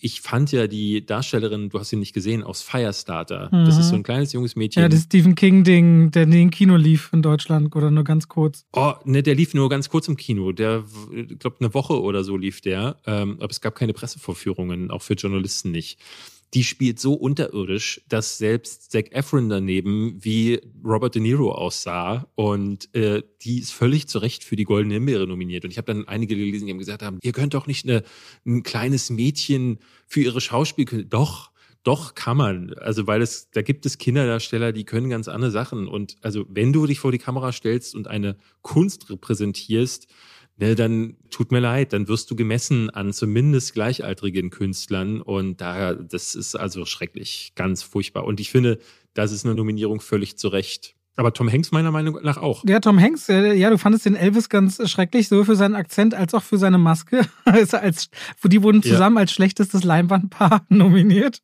Und für Pinocchio ist er noch Für Pinocchio, ne? ja. Pinocchio hat insgesamt äh, sechs goldene Himbeer-Nominierungen bekommen. Blond führt das Feld mit acht Nominierungen an. Äh, Good yes. Morning, das weiß ich gar nicht, was das ist, äh, hat sieben. Das ist, glaube ich, irgendwie der Film von Machine Gun Kelly, der ah. hat letztes Jahr selbst einen Film gemacht. Ich glaube mit, äh, der ist ja mittlerweile mit, wie heißt sie nochmal aus Transformers, äh, die Megan Fox, mit der ist der jetzt zusammen. Und ich glaube, das ist ein Film von ihm gewesen. Naja, dann, dann ist noch, äh, also Pinocchio Morbius hat fünf goldene Himbeer-Nominierungen bekommen und auch mhm. Jurassic World 3 hat drei Stück bekommen. Also wir waren zu Recht an den richtigen Stellen enttäuscht. Und was ich aber auch noch interessant fand, ist äh, 365 Tage äh, Teil 2 und 3 auf Netflix wurden auch zusammen nominiert als schlechtestes Paar. Ja. Ich mag den Humor. Ich möchte aber über einen Film reden, mit dem wir mal auf die Oscars gleich rüberschauen weil ich bin gerade rausgekommen aus Women Talking. Wie würde man das Deutsch übersetzen, David? Ganz klar, die Aussprache. Und ja. äh, es ist ein sehr, es ist ein sehr trockener Film über am Ende ja redende Frauen auf einem Heuboden, äh, dem größten Teil des Films, ähm, wo es darum geht, die sind in einer tief religiösen Kolonie, ich glaube in Südamerika, äh, aufgewachsen. Viele von den gerade jüngeren Frauen kennen gar keine andere Welt und die werden von Männern komplett unterdrückt. Und Ausgangspunkt ist, dass wir zum Beispiel Rooney Mara in ihrer Rolle sehen, wie sie aufwacht und sagt, ach, es ist schon wieder passiert. Und man fragt sich, okay, die hat überall Blessuren und, und Hämatome Arme, an den Innenschenkeln und äh, du merkst, okay, da ist sexuelle Gewalt anscheinend irgendwie an der Tagesordnung. Anscheinend funktioniert diese Kolonie so, dass Frauen eben wie ein Stück weit, ja, weiß ich nicht, wie Sklavinnen gehalten werden. Sie dürfen nicht lesen und nicht schreiben offiziell, können sie deswegen auch nicht. Ihnen wird eingetrichtert, dass wenn sie dann mit Tranquilizern anscheinend äh, gefügig gemacht werden, dass das, was mit ihnen dann passiert, irgendwas mit Satanismus oder mit Religion oder mit Geistern zu tun hätte. Und wir steigen in diesen Punkt ein, in denen ihnen klar ist, ihnen wird hier körperliche Gewalt angetan, sie werden äh, misshandelt, missbraucht, sie werden vergewaltigt. Und sie sind in dieser ganzen Situation des Unterdrücktseins, stehen sie vor der Frage, Sollen sie diese Kolonie verlassen? Sollen sie für ihre Rechte kämpfen, um Gleichberechtigung? Sollen sie sich den Männern entgegenstellen? Und dann beleuchtet dieser Film, ohne voyeuristisch auf diese Missbräuche selbst draufzuschauen, in verschiedensten Gesprächen und Situationen die Blickwinkel, die Ängste und das über mehrere Generationen. Und die Frage letztendlich, was machst du denn im Leben, wenn du es nicht mehr aushältst, aber auch jede Alternative, die mindestens Angst und Schrecken für dich bedeutet. Und da kann man sich dann irgendwann immer stärker reinführen in einen Film, der sehr entsättigt gefilmt ist. Also du hast da auch wieder so, einen, so ganz wenig Farbe, hat man in Women Talking drin und eigentlich sehr interessante Figuren, wo ich aber auch beim Film schon merkte, der ist schon sehr trocken gelagert. Das heißt, der hat mich heute nicht auf dem falschen Fuß erwischt, aber auch nicht auf dem richtigen, wo ich dann immer wieder merkte, oh, das sind jetzt schon Figuren, die haben sich sehr oft schon selbst erklärt und ich verstehe das auch und hatte eine ganz eigene Langsamkeit mit drin. Ich würde ihm das jetzt nicht unbedingt vorwerfen, weil man muss dann, du weißt ja, wie es ist, Presseverführung zu irgendeiner Uhrzeit ist was angesetzt und wenn es dann eben nicht dein Tag ist, hast du dir nicht selbst ausgesucht, jetzt genau diesen Film dann und wann zu schauen. Aber es ist auf jeden Fall ein ja. Film, der dir wieder sichtbar macht für das Thema Unter Unterdrückung und Gleichstellung. Und in diesem speziellen Fall erinnert es dann irgendwie, sei es nicht, an so Sektenverbände wie Colonia Dinidad. Und so, es gibt ja so verschiedenste ähm, Geschichten über religiöse Sekten, die dann, und da vor allem auch in so einer Größenordnung, dass man das Gefühl hat, dass das wirklich mehrere hundert Menschen sind, die da irgendwie auf so einer großen ländlichen Region zusammenwohnen. Das Intensive ist, wenn diese Frauen eben ihre Ängste schildern, wenn sie ihre Übergriffe schildern und vor allem, dass sie auch die Kinder, die dabei entstehen, über alles dennoch lieben und beschützen wollen und dass sie das in ein wahnsinnig moralisches äh, Dilemma bringt. Und das ist dann die Stärke dieses Films, der da sehr fokussiert ist und dann auch wie ein Kammerspiel wirkt, weil da eben fast alles stattfindet äh, in diesen Gesprächen in so einer Runde. Und da hast du ja neben äh, Rooney Mara eine Claire Foy mit drin, du hast Frances McDormand mit drin und noch andere bekannte Schauspielerinnen. Das ist auf jeden Fall so ein ganz starker, arthausiger Film, wo ich verstehe, dass äh, der einem auch sehr viel bedeuten kann. So. So würde ich es jetzt erstmal sagen. Weil ehe du ihn nicht gesehen hast, würde ich nicht noch weiter auf Dinge vielleicht eingehen wollen. Und dann können wir es nochmal aufgreifen. Okay. Ja? Nur ganz kurz. Ist es mehr als Frauen, die sich unterhalten? Nein. Also es gibt einen Mann, der sich auch unterhält. Es ist etwas mehr als das, aber 90 Prozent des Films ist das. Okay. Und dieser Film ist zweimal für die diesjährigen Oscars nominiert. David. Ja, ich bin sehr gespannt. Am 12. März habe ich ja gesagt, werden zum 95. Mal die Oscars verliehen und David und ich wollen gleich mal drüber schauen über äh, die Nominierung. Wer ist denn da so dabei? Man kann ja schon mal vorneweg die meisten Nominierungen sagen. Ich weiß nicht, ob du jetzt eine Liste hast, wo es daraus hervorgeht. Ich kann es dir sagen, wenn du möchtest. Ja. ja? Ich sehe es auch. Everything, Everywhere, All at Once mit elf Nominierungen. Das ist beachtlich, äh, aber war ein toller Film. Das also, kann ich gar nicht nachvollziehen. Krass. Ich liebe diesen Film, ja. Ich kann es nachvollziehen. Ja, ja, ich weiß. Also ich kann es nachvollziehen. Der Schnitt ist krass, dass Michelle Yeoh möglicherweise für die Hauptrolle, ich habe jetzt noch gar nicht geguckt, wir werden jetzt mal die Liste durchgehen, aber auch, ähm, wie hieß ja nochmal der Nebendarsteller? Kehui Kwan? Hm, der hat ja auch gerade den Golden Globe bekommen, ne? Genau. Ähm, dass der nominiert werden würde, das hätte ich mir schon fast gedacht. Aber äh, elf Nominierungen, das ist interessant. Ja, da ist vor allem auch wieder Jamie Lee Curtis ist nominiert, ne? Also das verstehe ich gar nicht, ne? Also das kannst du vergessen. Nein, die war gar nicht gut in der, in dem, Ja. in der aber ja, ich, wir werden hier wahrscheinlich so ein paar äh, Darsteller. Ich wollte nur auf haben jeden Fall noch mal ganz kurz sagen, weil dein Banshees of Inisherin hat dann neun Nominierungen. Das ist, was heißt deine, aber Mhm. du liebst den noch mal deutlich mehr als ich. Man muss aber mal ganz klar sagen, im Westen nichts Neues als deutsche Produktion, neun Oscar-Nominierungen. Das ist schon sehr, sehr stark. Sehr, sehr stark. Na, vor allen Dingen, kommen wir vielleicht mal zu den einzelnen Ja, Kategorien. Als bester Film ist der tatsächlich auch nominiert. ja. Und das ist schon echt die Härte. Also das äh, hast du ja nicht häufig. Äh, normalerweise werden Filme aus dem Ausland, die in den USA dann nicht synchronisiert laufen, werden äh, eigentlich nicht in die Hauptkategorie mit aufgenommen. Bei Parasite Parasite, ja. hatte das genau. tatsächlich mal äh, zum Erfolg geführt. Es gab auch noch andere Vorbilder vorher schon. Und jetzt im Westen nichts Neues als deutscher Film. Ich weiß nicht, ist es eine rein deutsche Produktion gewesen? Ich glaube schon. Ich glaube, es ist eine rein deutsche Geschichte, ja. Ja. Äh, was war das nochmal? Die Artist, ne? Als Stummfilm war ja auch nochmal ganz besonders, als damals Jean Dujardin den Oscar bekommen hat, dann hast du nie wieder von ihm gesehen auf der großen Hollywood-Bühne. Na, du siehst ihn ab und zu. In Wolf of Wall Street war der ja durchaus dabei und dann gab es so zwei, drei Sachen, wo er nochmal mitgespielt hat. Aber ja, du hast recht. Also diese große Karriere hat er da nicht, äh, nicht Ja. gehabt, genauso wie Roberto Benini nach äh, Das Leben ist schön oder ist das Leben nicht schön? Ich weiß gar nicht mehr. Ich bringe die immer durcheinander.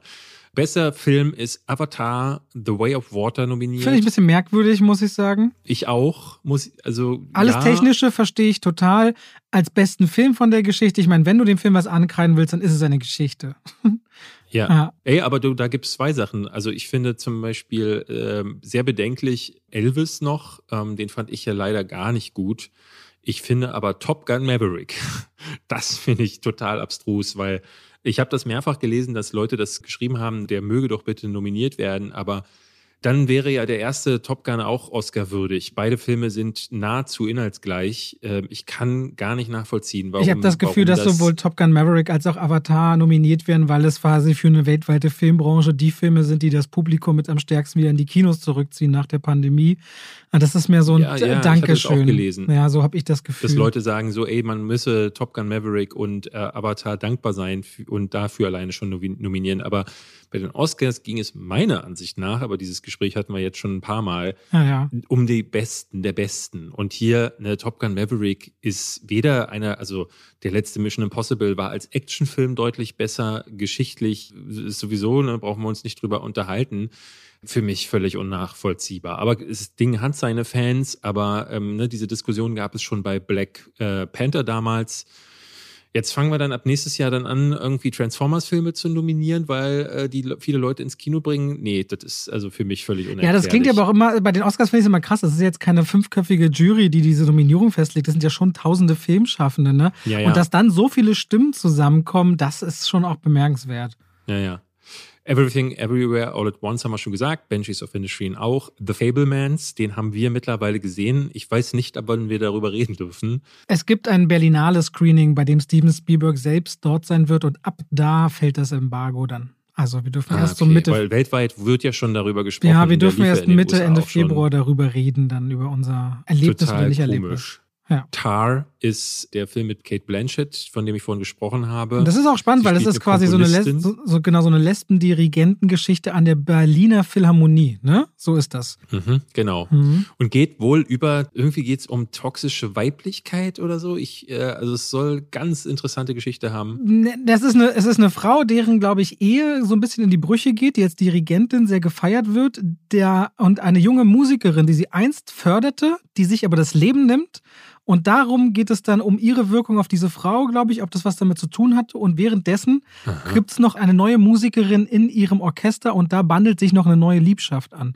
Deswegen ist es so eine Geschichte, glaube ich, von vier Frauen, beziehungsweise eine Frau und drei anderen und ihre Bindungen jeweils in Tar. Ja, dann Women Talking, also die Aussprache, von dem Robert gerade gesprochen hat, und Triangle of Sadness, auch interessant, ist ja ein, was war das? Schwedisch, Dänisch? Was, was war das? Ja, aber, aber er ist ja englisch gedreht. Das ist, glaube ich, sein erster komplett englisch gedrehter Film. Äh, deswegen weiß Ja. ich nicht, ob ich ihn jetzt als International Picture sehen würde oder dann doch wieder als englischsprachigen. Ich Ja. glaube, dann ist er nicht jetzt international. Wir machen es ja immer so, dass wir dann auch unsere Prognosen abgeben. Was würdest du sagen? Naja, ich mache ja immer, was ich mir wünsche und du sagst ja immer, was laut Award-Seiten wahrscheinlich ist, weil ich verfolge das ja wir nicht können so ja sehr. beides machen. Also, ne, das andere weiß ich ja gar nicht, aber ich würde es bei all diesen Sachen wünschen, Naja, du sagst Banshees of Inisherin, sage ich. Ich will Everything Everywhere All at Once. Ja, also ich bin für Banshees äh, als Wunschkandidat. bei den Filmen, bei denen ich glaube, dass sie es machen werden, das ist ganz schwer zu sagen tatsächlich, weil ähm, gewonnen hatte ja bei den Globes äh, hatte Banshees gewonnen und was hatte als äh, in der Kategorie Komödie gewonnen? Fabelmanns? Ich weiß es weiß gar ich nicht mehr, weiß ich auch nicht mehr, weiß ich nicht mehr. Aber Fabelmanns wird gerade sehr viel äh, Zugkraft zugesprochen. Könnte ich mir vorstellen, dass der vielleicht ein Favorite für die Academy ist, ein Steven Spielberg-Film wenn sie cool sind, machen sie tatsächlich Everything Everywhere All at Once. Oder sie machen äh, den Easy Pick, ähm, ne, im Westen nichts Neues, Kriegsfilme, das hat schon immer gezogen bei der, bei der Academy. Ja, aber ich glaube, den können sie als International Picture dann eher haben, als jetzt genau. als bester Film unbedingt. Ich glaube, Steven Spielberg bei seiner eigenen Lebensgeschichte ein Denkmal zu setzen, äh, das könnte schon nicht unwahrscheinlich sein. Ja, gut, ich meine, wie, wie viele Oscars hat er jetzt schon? Zwei? Äh, ja, aber wenn jemand dann so eine eigene Geschichte, ich weiß es nicht, ne, wenn dann die Regiekollegen dafür stimmen und so, weiß man nicht. Ne, aber ich meine, es gibt ja auch einen beste Regiepreis, insofern hast du recht. Die Hauptdarsteller und Hauptdarstellerinnen können wir, glaube ich, ganz schnell abhandeln, weil da hat sich tatsächlich äh, jetzt nicht so viel getan zu den meisten anderen Preisverleihungen, wo die Nominierten durchkamen. Austin Butler für Elvis, Colin Farrell für Banshees of Inisherin, der hatte ja schon den Golden Globe gewonnen und Austin Butler auch. Ich glaube, das sind die beiden Frontrunner.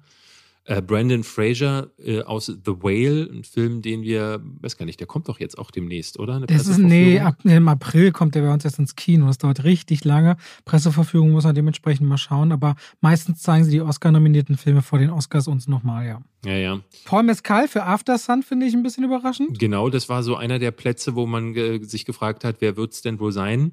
Und Paul Mescal, fandst du den so überragend in After Sun? Nein, ich fand ihn schon, also wir waren ja beide vom Film nicht so überrascht. Ich finde, das ist ein toller Schauspieler, der hat sich jetzt auch in Gladiator 2 die Hauptrolle gesichert, ne? Aber da habe ich jetzt auch nicht kommen sehen, dass da für ihn eine Nominierung abfallen würde. Nee. Und Bill Nighy als Living, habe ich gar nicht auf dem Schirm, muss ich zugeben. Living spielt da irgendwie einen äh, älteren Mann, der irgendwie am Ende seines Lebens bemerkt, dass er eigentlich seit Jahren irgendwie in diesen Trott aus Arbeiten gehen und nicht mehr wirklich Leben gefangen ist und dann will er jetzt so in seinem, wirklich im Herbst seines Lebens oder im Winter regelrecht nochmals es krachen lassen. Ah, okay, verstehe. Äh, ja, Kate Blanchett ist in, als Hauptdarstellerin nominiert für Tar. Die gilt als größte Favoritin. Anna de Armas verstehe ich nicht, muss ja. ich ganz ehrlich sagen. Gar nicht. Andrea Riceborough to Leslie noch nie gehört. Habe ich auch nicht auf dem Schirm. Michelle Williams, genau. die Fabelmanns, bin ich gespannt. Sie ist eine meiner Lieblingsschauspielerinnen. An der Stelle, ich hatte, glaube ich, am Anfang angekündigt, wir wollen über unsere Lieblingsschauspielerinnen heute reden. Leider haben wir wieder uns so verquatscht, dass uns die Zeit ein bisschen wegrennt und wir werden sicher nicht unsere Lieblingsschauspielerin innerhalb von fünf Minuten schnell mal abfrühstücken. Das machen wir in der nächsten oder spätestens übernächsten Folge ganz in Ruhe. Äh, das nehmen wir uns aber mit und ist auf der Merkliste, dass wir darauf zurückgreifen demnächst. Ähm, Michelle Williams, äh, ich fände es ehrlich gesagt spannend. Ich finde, sie ist eine tolle Schauspielerin drin, aber ich glaube, gegen Kate Blanchett und den ganzen Bass, den sie hat, kann sie höchstens auf Platz 3 gerade landen, weil selbst eine Michelle Yeoh, glaube ich, noch mehr Chancen hätte äh, auf den Preis als Michelle Williams. Bei dem Nebendarsteller Brandon Gleason fand ich auch mega in Banshees of Inisherin Barry Keegan. Aber den als Nebendarsteller zu nominieren, finde ich ein bisschen schwierig. Ja, das, na, meistens ist das ja so, dass die dann in den Kategorien auch so ein bisschen hin und her wechseln. Ja, aber trotzdem, das ist keine Nebendarstellerleistung mehr, finde ich. Also schwierig. Ja, ich glaube, sie wollen, ähm, das ist ja in der Regel so, dass sie die Darsteller nicht gegeneinander laufen lassen wollen. Und äh, weil das in der Regel die,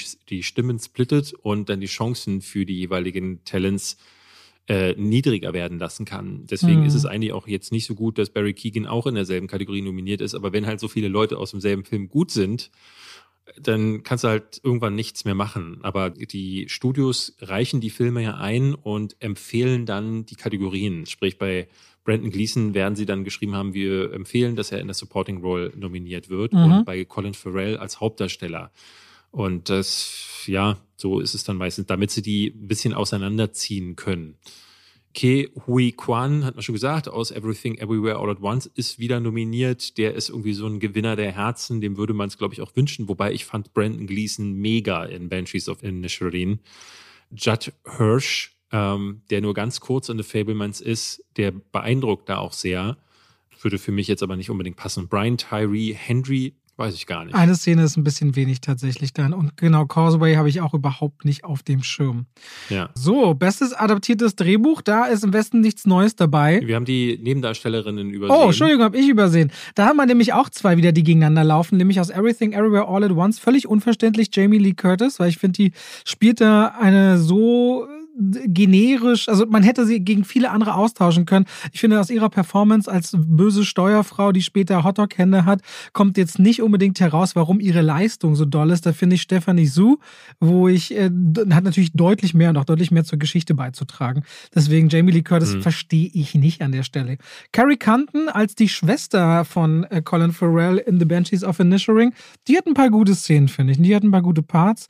Ähm, das ist soweit nachvollziehbar. Über Yong Chao in The Whale können wir nicht sagen. Wir freuen uns beide wahnsinnig auf den Film, aber gezeigt wurde er uns noch nicht.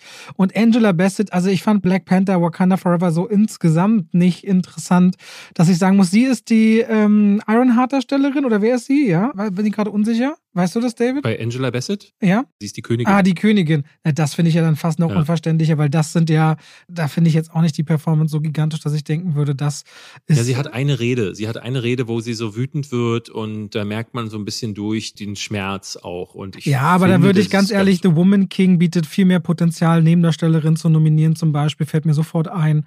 Äh, und andere Geschichten, ja. weiß ich nicht, finde ich dann nicht so richtig nachvollziehbar, muss ich gestehen. Interessant vielleicht noch bei Animated Feature ist äh, Pinocchio wieder nominiert, ähm, auch der gestiefelte Kater. Und dann so Sachen wie The Sea Beast, der total untergegangen ja, ist. Ja, den habe ich gesehen, der sah nicht schlecht aus. Oder rot, aber das wird auf jeden Fall Guillermo del Toro's Pinocchio das Rennen machen. Alles andere ja. wäre Schwachsinn. Also ich muss ganz ehrlich sagen, bei Animationsfilmen habe ich auch das Gefühl, dass die Kategorie konsequent auch das Beste ähm, gewinnt. Genau, ja. Also dieser, ähm, vielleicht ein Geheimtipp, dieser Marcel, The Shell with Choose On. Also es ist ein Film, wo eine kleine Muschel mit Schuhen durch die Gegend läuft und der soll herzallerliebst sein. Ist nur äh, letztes Jahr, irgendwann in der Mitte des Jahres in den USA gestartet und bisher nicht nach Deutschland gekommen. Ähm, und der soll auch sehr stark sein. Das ist so eine Kategorie, da habe ich immer das Gefühl, da sind die richtigen Knaller drin. Das würde ich mir bei den besten Filmen mal wünschen, dass die wirklich die guten Sachen da in die Kategorie machen. Okay. Wollen wir noch groß über Drehbücher reden? Ich würde sagen, das macht jetzt gar nicht so viel Sinn, weil, oder? Nö, muss auch nicht. Internationaler Film könnte man als einziges nochmal drüber schauen, weil das ist ja äh, keine ganz so uninteressante Kategorie, weil da auch wieder im Westen nichts Neues mit drin ist, aber sicherlich auch spannend. Ich versuche es hier gerade zu finden. Irgendwie ist es äh, mir abhanden gekommen. Äh, dieser argentinische Film hat ja schon das Rennen gemacht bei den Golden mhm. Globes. Da kann ich mir vorstellen, dass der auch hier vielleicht dann wieder gute Chancen hat dagegen. Der belgische Film Close, ähm, der startet, äh, ich glaube, diese Woche bei uns in Deutschland. Ähm, da habe ich wahnsinnig, der hat nämlich in Cannes, glaube ich, letztes Jahr den Hauptpreis gewonnen und soll sehr gut sein. Und ein Film, den ich mir eigentlich schon im Dezember angucken wollte, weil er hier auch, glaube ich, noch in den Kinos läuft. Io ist die Geschichte eines Esels aus Polen. Man folgt die ganze Zeit diesem Esel und der soll auch ganz toll sein. Ähm, den will ich seit Wochen eigentlich noch nachholen, aber okay. bin bisher nicht dazu gekommen. Und wenn man Tiere liebt, soll Io wohl wirklich herzzerreißend Io. schön sein. Okay, dann muss ich mir den mal merken. Kannst du mir gerne nochmal schicken, dann per WhatsApp, David, im ja. Laufe des Tages, damit ich das weiß. Nö, ansonsten, ähm, möchtest du noch was wir besprechen? Die beste Regie, das sind natürlich, es sind so Titel, die kehren jetzt alle wieder. Man hat dann ganz oft Benji's of Initiating, Everything, Everywhere, All at Once, klar, die haben die meisten Nominierungen, dann ganz oft noch Fabelmanns oder Tar mit drin. Also oft sind es dann die Positionen dieser Filme, die sich dann wiederfinden. Ja, den Daniels kann man es wünschen. Ich liebe Martin McDonough, dem würde ich natürlich den Preis am liebsten persönlich zuschieben. Steven Spielberg hat schon ein paar und ich fand The Fablemans, okay, dürfen wir noch nicht drüber reden, fällt mir gerade ein, ja. aber ähm, sehe ich hier nicht. Äh, Ruben Ostlund jetzt auch nicht, weil dafür wird der dritte Part zu Ja, aber dem könnten sie zum Beispiel, dem könnten sie einen Drehbuch-Oscar dann geben, Ruben Ostlund, weißt du? Das passt ja dann. Müssen sie nicht Regie mhm. geben? Drehbuch finde ich so freaky, das musst du dir erstmal überlegen. Da wird das schon auch reinpassen wegen mir. So, David. Okay. Wollen wir es für heute? Du musst nämlich schnelle, schnelle weg, liebe Leute. Und, und deswegen, äh, wie gesagt, nehmen wir ein Thema mit rüber in eine der kommenden Folgen. Aber wir bedanken uns sehr fürs Reinhören und wir wünschen euch eine ganz tolle Woche. Und nächste Woche sind wir dann wieder da. Und bis dahin macht's gut und danke, dass ihr uns so treu seid. Tschüss. Tschüss.